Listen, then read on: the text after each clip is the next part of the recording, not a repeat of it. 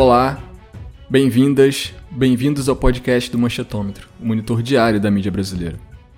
Na última semana, em entrevista dada ao Jornal da Bahia, o ex-presidente Lula defendeu a regulação da mídia no Brasil. Na entrevista, Lula diz que prefere o modelo da Inglaterra, não o de Cuba ou da China. Como tradicionalmente acontece, o tema ganhou repercussão quase imediata na grande imprensa, e sempre bem negativa. Em editorial, a Folha de São Paulo escreveu que regular a mídia é uma ideia fixa de Lula. Segundo o jornal, o discurso tortuoso do petista soa tentação autoritária. No mesmo caminho, o jornalista Pedro Dória, em sua coluna no Globo, pôs em dúvida o que realmente Lula deseja. Segundo ele, o petista entrou no assunto, como de praxe, de forma ambígua, confusa e misturando temas. Em seguida, o Estadão lançou um podcast sobre o tema, tendo surpresa o Dória como convidado. Nele, o jornalista nega ver abuso econômico por parte da grande imprensa no Brasil e afirma que, com a entrada dos grandes oligopólios das big techs no país, hoje são as empresas tradicionais de mídia, como o próprio Estadão, a Folha, o Grupo Globo, que precisam ser defendidas pelo Estado. Eu sou o jornalista André Madruga e para explicar tudo o que você precisa saber sobre regulação da mídia e que a grande imprensa não vai te informar, eu recebo o coordenador do Manchetômetro, o cientista político João Ferri Júnior, e Luísa Medeiros, doutoranda em ciência política pelo IESP-UERJ e pesquisadora do Manchetômetro.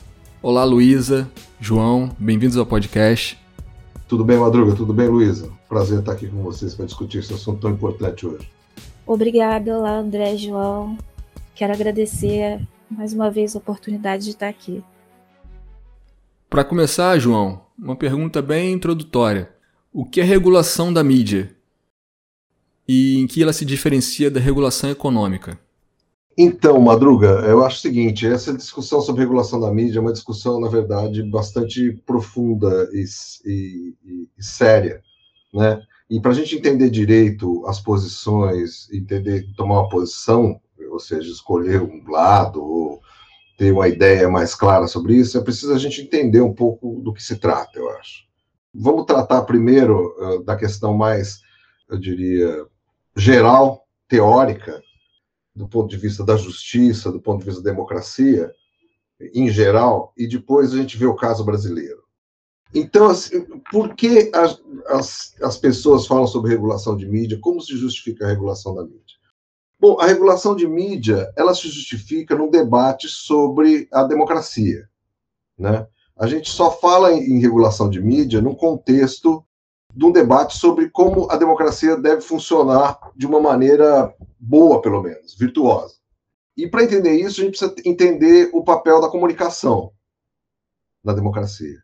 Por que, que a comunicação é importante? É simples até.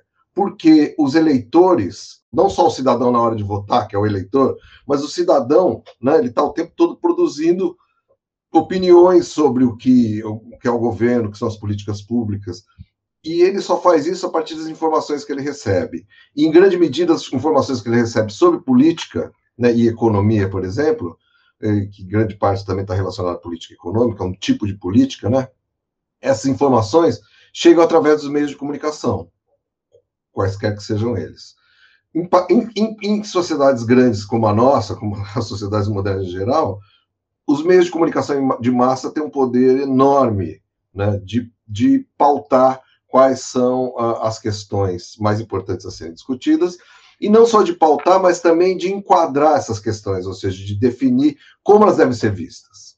A gente vê, por exemplo, no monitor do Novo Debate Econômico, que é um braço do manchetômetro, né, que a gente criou recentemente, esse nosso estudo mostra, por exemplo, como a mídia tem tratado a economia, pelo menos os editoriais têm tratado a economia, de uma perspectiva muito particular, que é a perspectiva financeira, né, fiscalista, que chama. Só estou dando um exemplo aqui, né? E assim não permite que outras visões acerca de que como é a gestão da economia sejam ouvidas e, portanto, não informa a cidadania a respeito disso.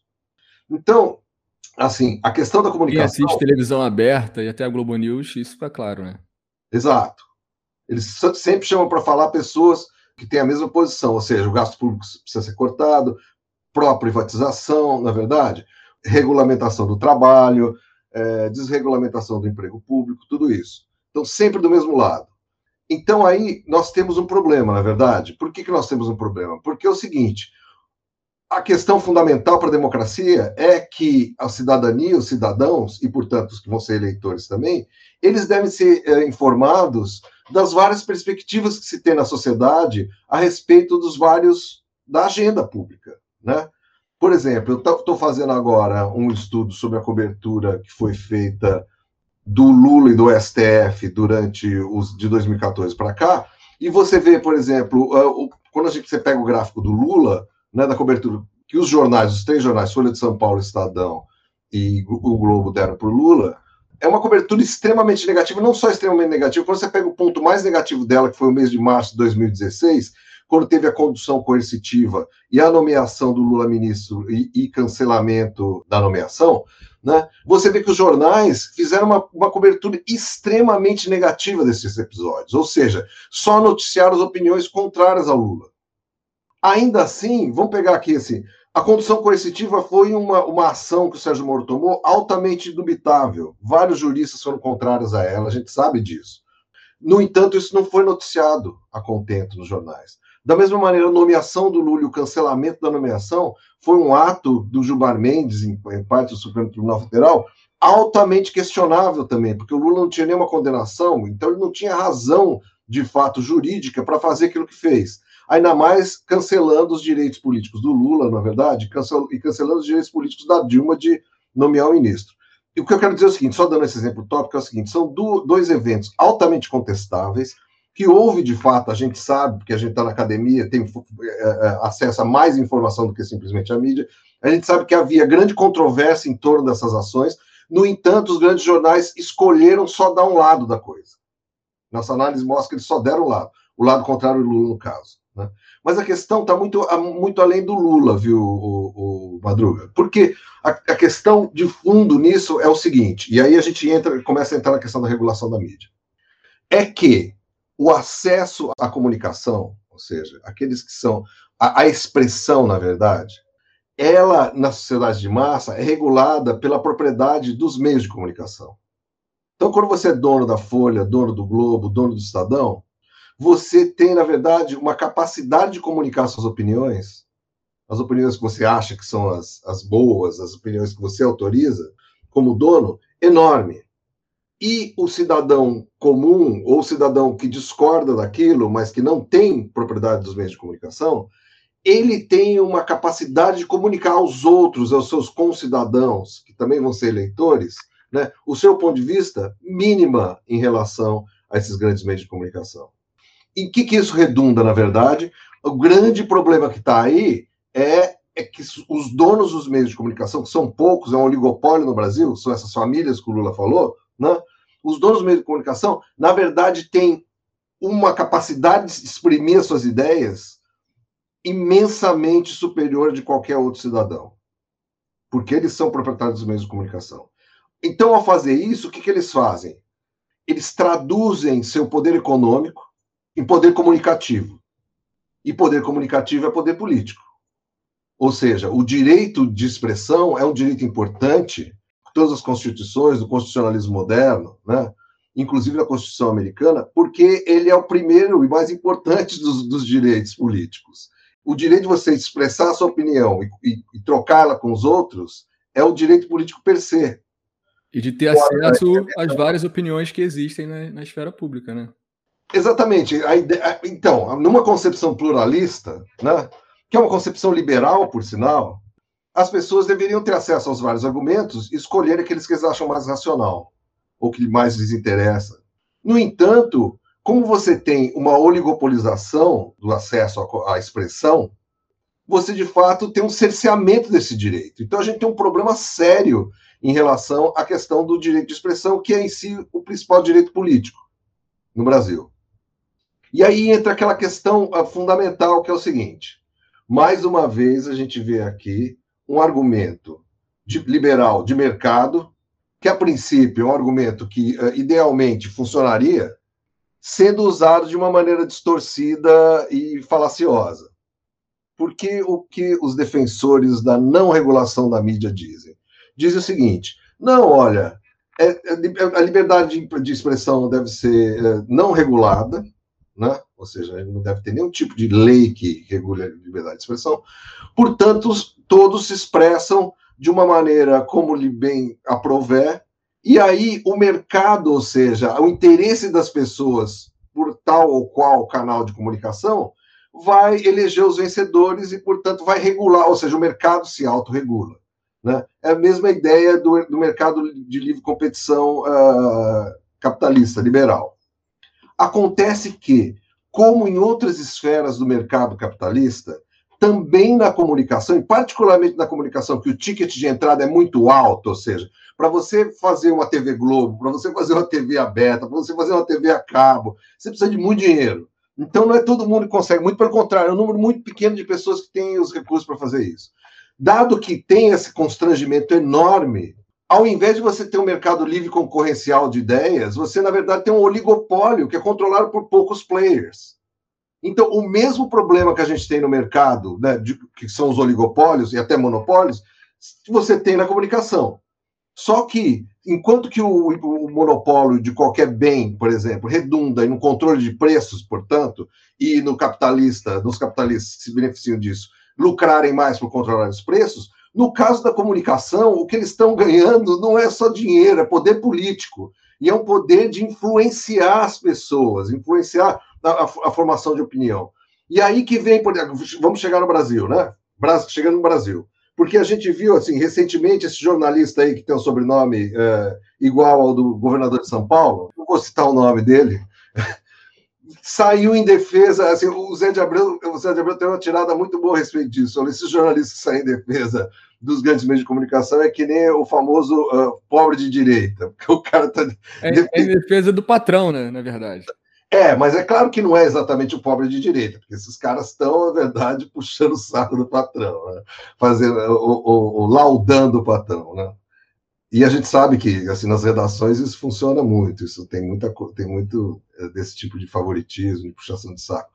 Mas a questão, assim, para além disso, vamos, assim, colocar em perspectiva agora do Brasil, desde que começaram os estudos de mídia do Brasil, assim, na eleição de 1989, a gente tem uma série imensa de estudos que mostram que os grandes meios de comunicação brasileiros fazem manipulação política das eleições.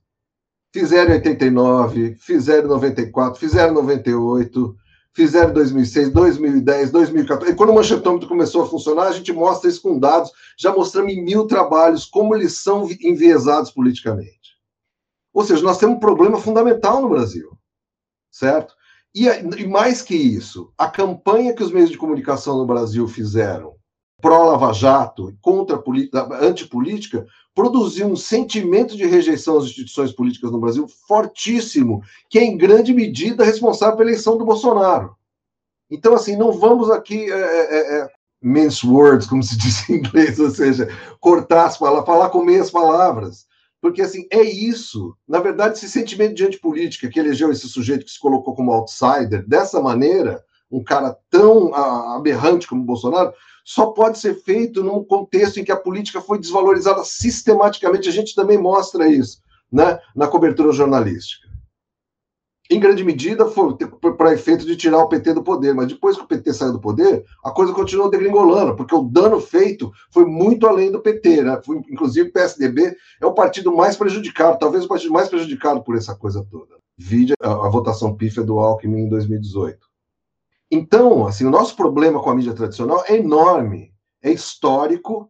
Eles continuam fazendo isso. Vide a recorrência desses, desses textos editoriais que falam que o Lula e o Bolsonaro são a mesma coisa. Absurdos. Os jornais mudaram um pouco, alguns. A Folha de São Paulo amainou um pouco isso, mas agora que o Lula falou isso, voltou a carga de novo eles não podem ouvir falar de regulação. Agora, qual é a regulação melhor? A gente pode deixar para discutir uh, logo em seguida. Tá? Agora, a questão é essa, então. Nós temos um problema fundamental aqui. Qual é o problema fundamental aqui? Da maneira como a mídia está feita, a comunicação ocorre no Brasil há tanto tempo, ela é extremamente oligopolizada e, portanto, ela constitui uma grande fonte de desigualdade política em nosso país e de transferência de poder econômico dos meios de comunicação e de seus aliados políticos, né? em poder político. Tá? Então, isso está errado, isso precisa ser regulado. Isso, é, ou seja, é de interesse da República, é de interesse da democracia brasileira que a comunicação do Brasil não seja assim, que ela seja pelo menos plural. A gente pode até discutir qual o modelo melhor, se é um modelo plural, se é um modelo deliberativo, se é um modelo participativo. Há diferenças, diferentes propostas, diferentes concepções. O que não pode é a gente ficar com esse papo de que não, a livre concorrência de ideias, o mercado de ideias, não tem mercado, é um mercado oligopolizado. Isso é uma falácia. Isso tudo que você falou bate de frente com o que esse jornalista defende, porque ele acha que a democracia brasileira é super defendida pela imprensa, né? Nacional. Texto, assim, é difícil discutir nesse, nesse nível, né? Assim, não, eles são super críticos ao Bolsonaro, portanto, eles são pró-democracia. São os alicerces por, da nossa democracia. Por favor, né? Por favor. Desde quando a Rede Globo é alicerce da democracia brasileira? É só pegar a ficha corrida da Rede Globo em relação à democracia brasileira que a gente vê que tem problemas seríssimos na Rede Globo. Pra você ter uma ideia, o pluralismo, assiste Globo News, eles chamam cinco, seis comentaristas para todos concordarem sobre os assuntos. Aí existe. Não, falando, não, não acho que é assim, é assim, essa. Não tem nenhuma controvérsia. Não. Aí existe aquele depoimento assim: eu nunca sofri censura em 30 anos trabalhando na Globo. Claro, você pensa igual o patrão. Exato. Ele fala isso? Não, mas outros é, já, é já ouvi falar. Os que não pensavam igual o Platão foram demitidos, né, saíram. É, é, é, é, uma, é triste se não fosse. assim, é, é cômico, mas é triste ao mesmo tempo. É muito triste. E, de novo, nossas análises do manchetômetro, por exemplo, aquele texto que eu publiquei chamado Cerco Midiático, eu mostro como os colunistas de opinião escolhidos por jornais Folha de São Paulo, Estado de São Paulo, o Globo, eles fecham, em, em grande medida, no quantitativo, com a opinião do editorial também. A manchete segue a opinião do editorial, as colunas de opinião também concordam com o editorial. É um massacre opinativo. Então, acho que a gente precisa mudar. A segunda pergunta é: você falou sobre a mídia tradicional. Agora, um, um outro argumento contra a regulação que eles usam é que hoje o mundo mudou. Com a entrada das mídias sociais, o avanço da internet, já não existe mais esse poder todo da mídia tradicional, esse oligopólio. Foi quebrado pelas big techs. Então, por que, que ainda é necessário regular a mídia tradicional? Você já meio que disse isso, mas. Eu vou aqui complementar e passar para a Luísa. Eu acho o seguinte, Madruga: a questão é que as big techs, ou seja, as mídias sociais, na verdade, hoje realmente tem um poder muito grande. Agora, a gente não pode mitologizar isso também. A última pesquisa de opinião uh, do, do, da Quest, que saiu agora em setembro, acabou de sair, setembro virou agora, saiu hoje, né, mostra que, no Brasil, uma pesquisa com amostragem estatística da população brasileira, né, 2.006 respondentes, eu acho, mostra que no Brasil, a principal maneira como a pessoa se informa, as pessoas se informam de política, a televisão ainda tem 53%. E as redes sociais estão em segundo lugar com 20%. Então, assim, vamos colocar é, em perspectiva. A televisão é muito importante. E tem uma segunda coisa também. Os grandes meios de comunicação mantêm ainda um oligopólio sobre a produção do conteúdo jornalístico. Os sites, blogs da internet que não pertencem aos grandes meios de comunicação têm uma condição muito reduzida de produzir notícia, de pautar o noticiário. E, por fim, é o seguinte: as elites, elite jurídica, elite política, elite empresarial, e elite acadêmica e intelectual são grudadas na imprensa tradicional, leem jornal, assistem Globo News, esses programas de cabo de. Ou seja, então tem essa influência também. Se você tem contato, por exemplo, com políticos, vai lá no parlamento, no Congresso, na Câmara dos Deputados, eles têm assessores que ficam lendo jornal todo dia, assistindo Globo News todo. Os caras ficam assim, e a administração pública, agora do Bolsonaro, assim, tenho que falar, porque assim. Mas as administrações anteriores, eu tive algum contato, assim, eles têm assessores de imprensa que ficam o tempo todo conversando com a imprensa, prestando contas com a imprensa. Então a imprensa ela tem um papel muito grande. Agora, acontece o seguinte: as mídias sociais são importantes hoje em dia, muito também. São importantes, inclusive, para a sustentação do bolsonarismo, principalmente. Eu fiz uma pesquisa sobre o bolsonarismo recente que mostra que, de fato, os bolsonaristas usam demais isso. Agora, o que a gente tem, na verdade, é um segundo problema. A gente não resolveu o problema da mídia tradicional, que continua atuando de maneira muito enviesada politicamente e oligopolizada, ou seja, não tem pluralismo. E agora a gente tem o problema das redes sociais, que é um problema de outra natureza, mas eu queria ouvir a Luísa falar sobre isso. Luísa. Então, bom, eu queria começar dizendo que essa distinção entre regulação de conteúdo e regulação econômica, ela é importante, claro, mas eu sinto que ela serve mais para acalmar certos ânimos na opinião pública, porque aqui no Brasil esse debate, como o João falou é, anteriormente, ele não vem sendo é, feito de maneira adequada.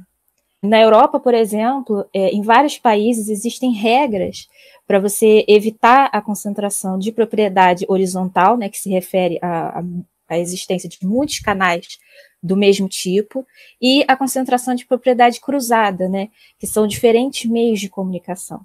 Mesmo assim, quase todos esses países, eles regulam também as questões de conteúdo, sem os tabus que a gente está vendo aqui na discussão brasileira, né?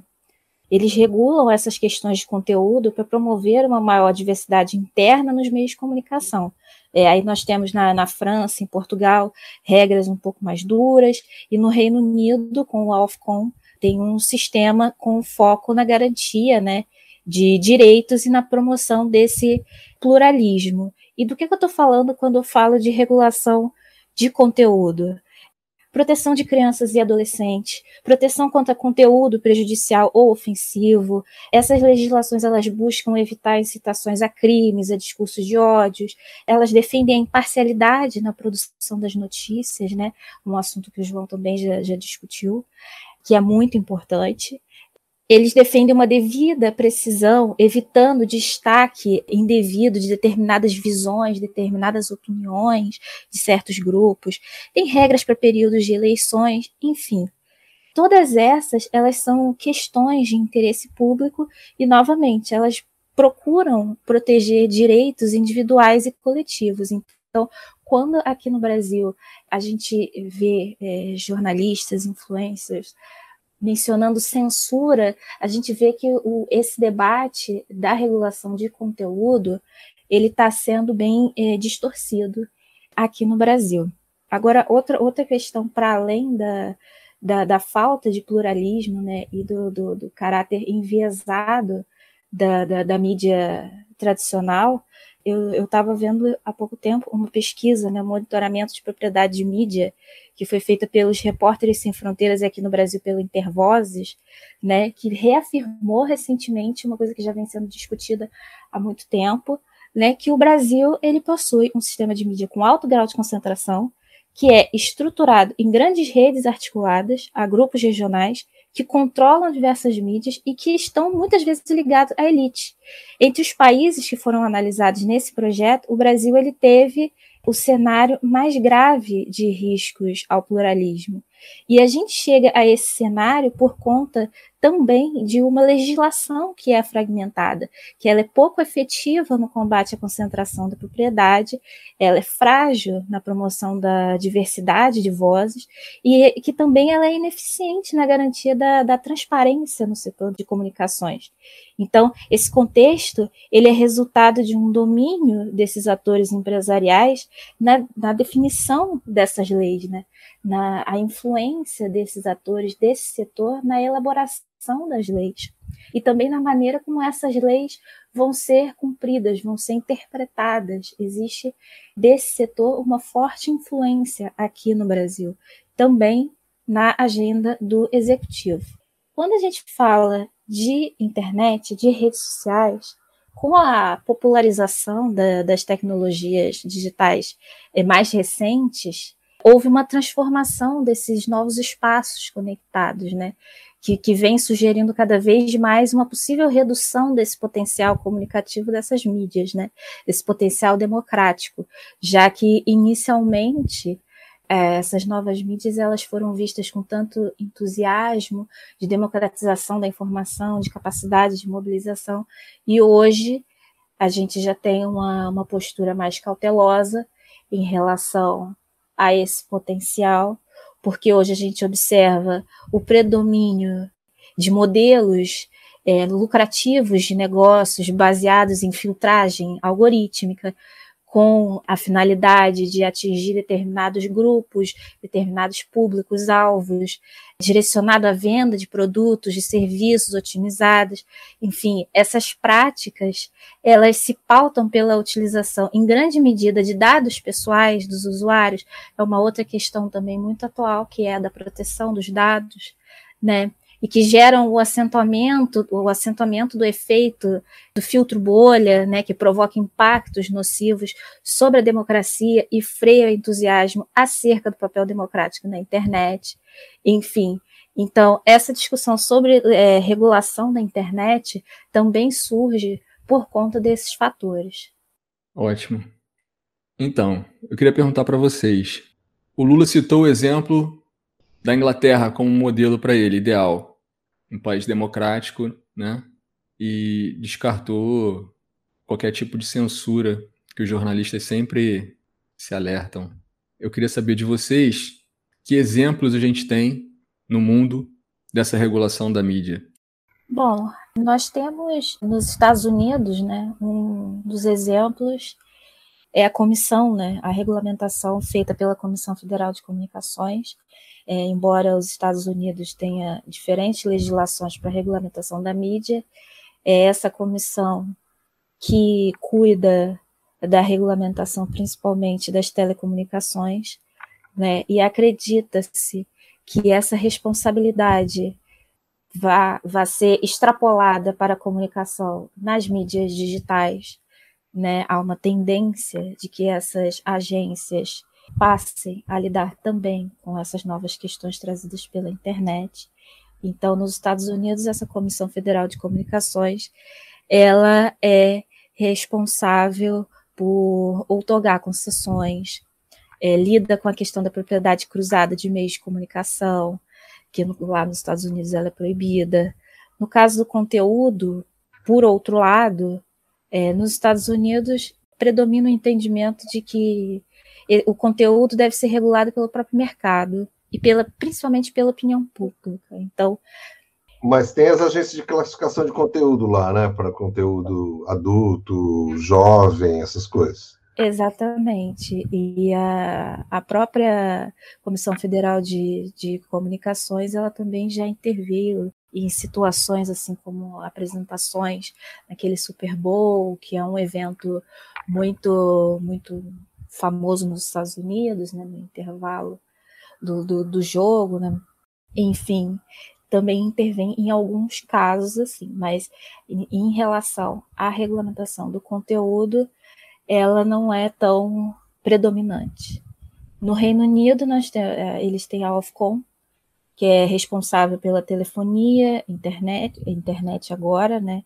É, serviços postais, radiodifusão, e entre as atribuições do Ofcom estão garantir, como eu já tinha é, elencado antes, né, exemplificado antes, garantir a pluralidade da programação de, de TVs e rádios, garantir que o público não seja exposto a determinados materiais que podem ser ofensivos, que as pessoas sejam protegidas de tratamento injusto nos programas de televisão, por exemplo, que tenham a sua privacidade. A privacidade é outra questão também discutida, que, te, que essas pessoas tenham a sua privacidade invadida.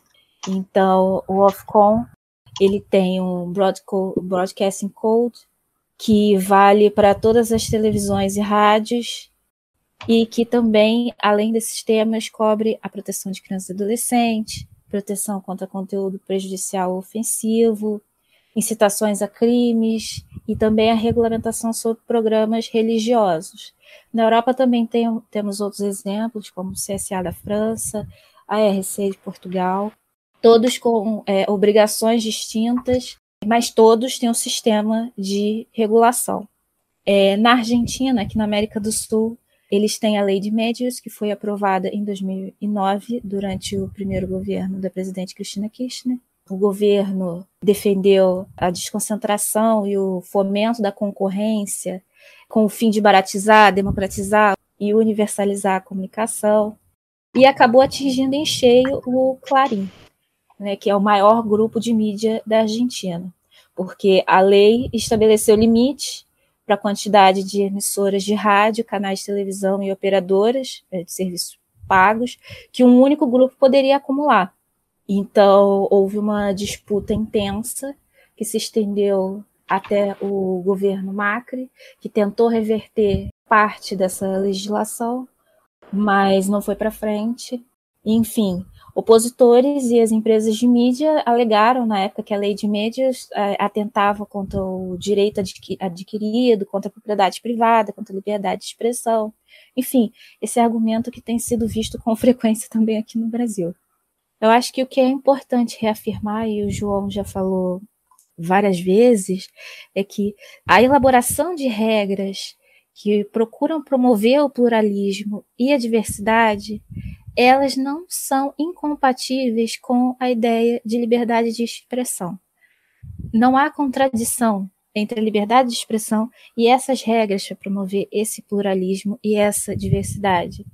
É, a, ju, a, jurisprudência do sistema interamericano e do sistema da ONU estão falando isso, estão reconhecendo que os sistemas de comunicação sozinhos, que o, o mercado, enfim, eles não garantem esses valores naturalmente. Eu acho o seguinte: no, no que toca à regulação, uh, como a gente tem um problema duplo hoje em dia, na verdade a questão da regulação se tornou bem mais complexa e a regulação tem que ser pensada diferentemente para os diferentes meios todos com o fim de garantir, na verdade, a saúde da democracia. Eu acho. Esse é o objetivo. Então, quanto à mídia tradicional, assim, é claro que uh, eu acho que eu não sei o que o Lula tem na cabeça, mas assim, eu não acho justificável. Ninguém defende censura, que eu saiba, pelo menos, censura prévia do que a mídia publica, nada disso. A única questão é a seguinte: a gente precisa pensar meios, né, de tornar a mídia brasileira, a comunicação brasileira mais plural. Como fazer isso?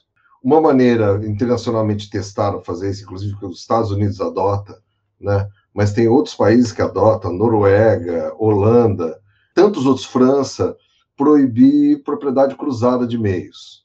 Nos Estados Unidos existe também um limite de mercado de cada meio de comunicação. Então, assim, as maneiras de regular isso, eu acho que a questão da propriedade proibir propriedade cruzada, ou estabelecer um limite para a propriedade cruzada. No Brasil não tem, né? Existe propriedade uma... cruzada significa. Significa quando uma mesma empresa, por exemplo, como a Globo, tem vários canais de cabo, tem canal de TV aberta, tem jornal, tem jornal local, tem jornal nacional, tem assim. tinha internet, tinha agregador de TV a cabo, tem Globoplay, tem de tudo. Né? Então, isso daí, é, maioria dos, em vários países democráticos, é proibido. Então, a gente pode olhar os, os, os exemplos de regulação mundo afora, mas, assim, é aquele tipo de coisa que a gente precisa tomar cuidado também, porque o brasileiro, com o seu complexo de cucaracha, né, de inferioridade, tem essa coisa de achar que todas as que lá fora tudo é melhor. E não é tanto assim, porque infelizmente no mundo houve uma onda neoliberal muito forte a partir da década de 80 e vários os Estados Unidos regulavam muito mais, hoje em dia regula muito menos. Os Estados Unidos é um péssimo exemplo, né? Ah, eles tiveram uma decisão da Suprema Corte Americana chamada Citizens United, chama o caso, na qual foi liberada o uso de dinheiro de campanha de empresas e milionários, ou seja, de doações individuais e de empresa para usar eh, em financiamento de campanha, e isso justificando como uma forma de liberdade de expressão, que não poderia ter limite à liberdade de expressão, e, portanto, você não poderia limitar o, o sujeito que quer empregar sua propriedade para se exprimir. Veja só, e, inclusive as empresas serem consideradas como pessoas. Os caras, na discussão sobre financiamento de campanha, eles interpretaram a Suprema Corte Americana de uma maneira extremamente conservadora, interpretou na verdade, a liberdade de expressão como uma liberdade de gastar dinheiro em campanha, porque isso, quando você gasta dinheiro em campanha, você está fazendo o quê? Exprimindo o seu ponto de vista. Você está fazendo com que o seu ponto de vista chegue às pessoas. Então, eu acho assim, se, se, se pautar pelos Estados Unidos, apesar dos brasileiros terem mania disso, né? mania de achar que nos Estados Unidos tudo é melhor, assim, esse é um exemplo claro de que não é. Tem algumas coisas até boas nos Estados Unidos, mais, mais adiantadas que a gente, de regulação de mídia, inclusive mas não pode, a gente não pode tomar tudo, inclusive porque a interpretação, assim, sem entrar muito em teoria, mas a interpretação da primeira emenda americana, que é feita inclusive por vários teóricos, infelizmente filósofos americanos, que discutem liberdade de expressão, é muito tosca, porque assim, e, e os meios de comunicação brasileiros várias vezes, e, hoje em dia, por causa da internet, eles pararam de falar isso, mas tratam a liberdade de expressão como fosse uma liberdade que não devesse ter nenhum tipo de limitação Isso é uma, um absurdo você conceber um sistema de direitos na qual um direito, por exemplo, ele é completamente ilimitado. Não existe isso. Né? Todo autor que tem um pouco de miolo na filosofia política e no direito constitucional sabe que o sistema básico de direitos é formado por direitos que se autolimitam né? Na é verdade, por exemplo, o direito da propriedade. Você não tem direito total sobre sua propriedade. Se você matar alguém dentro da sua propriedade, você vai sim ser processado, porque você não tem direito de fazer o que você quiser lá dentro. Na é verdade? Direito de ir e vir. O direito de ir e vir é um direito que também está limitado pela propriedade. Você não pode andar dentro da casa de uma outra pessoa, não pode entrar dentro da casa de uma outra pessoa fora outras limitações de direito de ir e vir. Então, o direito de assembleia também é uma coisa que está limitada. Você não pode se reunir com as pessoas onde você queira, a hora que você queira. Ou seja, é, todos os direitos têm limitações. Todos, inclusive o de expressão. Por que, que deve ter limitações? Porque quando ele é exercido de maneiras extremas, de maneiras que violam os outros direitos, eles passam a fazer mais mal do que bem. Não é verdade? E esse é um caso típico. A liberdade de expressão da Folha de São Paulo, do Estadão, do Globo, da Globo, né? mais que todos esses outros, ela redunda, sim, no menor direito de expressão, direito político do resto da população que não pode falar. Principalmente daqueles que são perseguidos pela Globo e pelos meios de comunicação, que a gente sabe que é esquerda. Na é verdade, você, olha, veja que absurdo no Brasil. Você, você pega a eleição, por exemplo, o PT ganhou quatro eleições para presidente. Lula, hoje em dia, é o candidato mais popular. No entanto, não existe nenhum meio de comunicação, mas nenhum, assim, a não ser que você fale, não, a Carta Capital é de esquerda, mas a Carta Capital vendia até outro dia, não lembro, o último número que eu tenho é 2016, talvez 17, 12 mil exemplares, enquanto a Veja vendia um milhão e tanto. Só para você ter uma ideia. Não tem nenhum jornal que tem, assim, nenhuma televisão, nenhum programa de televisão.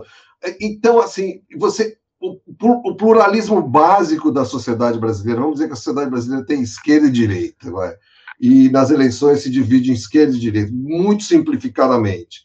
A mídia não só tem direita. Ora as bolas, tem um problema sério aí, na é verdade.